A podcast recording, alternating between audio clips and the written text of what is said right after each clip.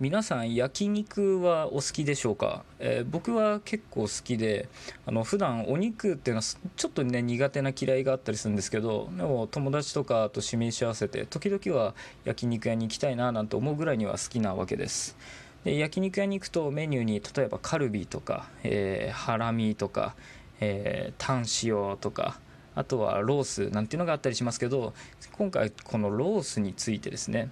ロースって聞くとあの肩ロースのことをイメージする人が非常に多いみたいなんですけど実はこれは俗称というか総称で、えー、一般的に肩から腰にかけてのお肉のどこかっていうのをお店が選定してそれをロースと呼んでいます、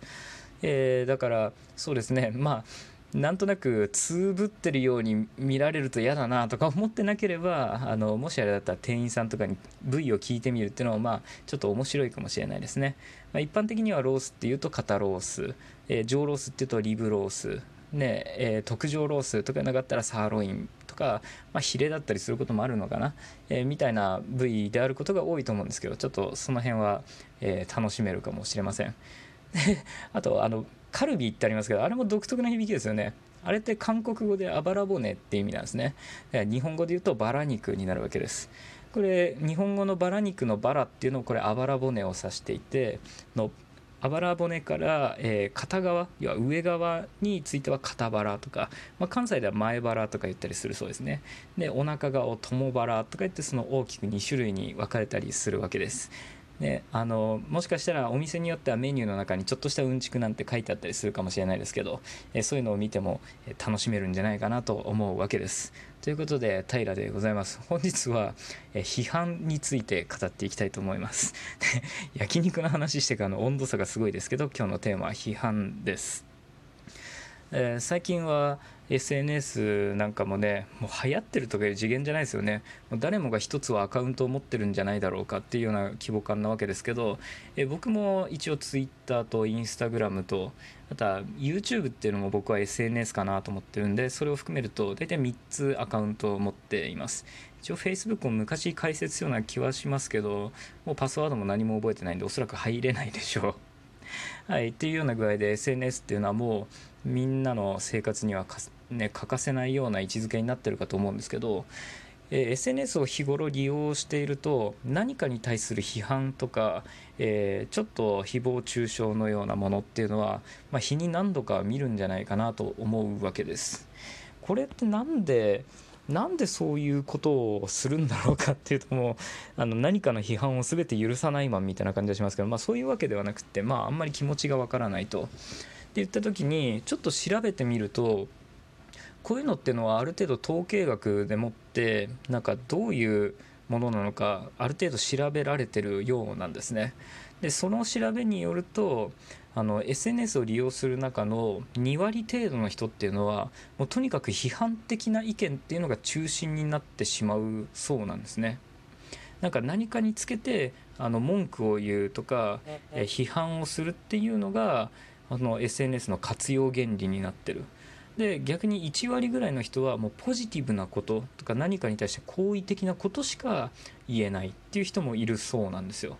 まあ、程度の7割ぐらいの人は自分の中のバランス感覚でもっていろいろやってるのかなと思うわけですけど、まあ、批判とかに関しては一定数必ずいるっていうような研究結果なんだそうです。っていった時に、まあ、SNS っていうのは自分のあの批判する人がいるってことは批判される立場の人がいるわけですよね。その人がどういう事情によって批判をされているのかっていうのは、まあ、いろいろ事情があるとは思います。まあ、時々あのいわゆるバカッターみたいなのでねあの軽犯罪やら、まあ、通常に犯罪行為っていうのを自分で挙げてそれに対して叩かれてる人とかもいるんであの一概に批判する立場の人が悪いとかいう気はあのもちろんないです。っていった時に僕も、えー、このアプリで言えばこうやってラジオの配信をしてるわけですね。えー、これっていうのはあの正直自分が 配信をする立場として正直批判を受けるのはしょうがないよなとは思っています。だから今回ちょっとえ、配信する側というかその批判される立場の人間のことをちょっと話してみたいと思ってるわけですね。っていうのはまあ単純にえーもしかしたらこれを聞いている人の中に YouTube で動画を上げてる人とかもいるかもしれません。で Twitter でじあのリツイートとかねあのいいねをするとかいうだけのためにアカウントを持ってる人もいるかもしれないしだけど自分で何かしら自己主張というか自分の意見っていうのを表明したいからえ Twitter をやってるとかいう人もまあいるわけです。で言った時にそれは自分の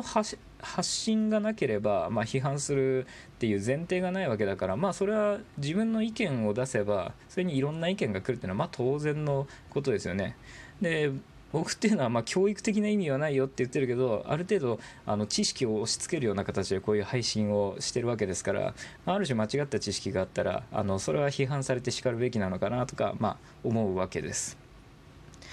でそんな中でじゃあ僕のスタンスとかえどういうスタンスであるべきなのかなっていうことを考えるんですね。これあのよく YouTube とかでもアンチコメントとかって言ったりするじゃないですか。あのアンチコメントっていう概念がすごく気に入らないんですよ僕は。で言うとあの正しくアンチコメントっていうあの単純にその人のことが嫌いでだから文句を言うっていうような類のものに関してはあの今世の中で言われているようなアンチコメントとして対処していいと思うんですけどあのもう好意的な意見しか許さないみたいな風潮があるじゃないですか。あれは非常に気に入らないわけです。だからあの批判とか、えー、訂正とかそういうものっていうのすらあのまあ批判はね一部抽象になったりするから、まあ、批判はまるまる含めることはできないかもしれないけどあのそういうマイナスファクターの意見っていうのを全てアンチコメントとして処理するっていうのはいかがなもんかなと思うんですよ。でそれが真っ当な意見であればそれを修正する一助にもなるわけですからそういう配信をする側っていうのもそういうところを意識できるといいのかなとか思ったりするわけですけどただ同様に配信者側の立場としてどういうふうに接するべきなのかどういうふうに対処するべきなのかっていうとその批判的なものじゃあ自分に対して今で言うんだ今言った中で言うんであればアンチコメントとか誹謗中傷っていう類ですよね。これに対してはま確実に反応しないべきだと思ってるんですね。え、これにはあの理由があってたまに YouTube とか見てもそのアンチコメントに対して〇〇してみたみたいなものがあったりするわけです。でその人たちっていうのはあの批判があるからそれにそれに対して何か反応するっていう行動原理はまあ分かるんだけどもあの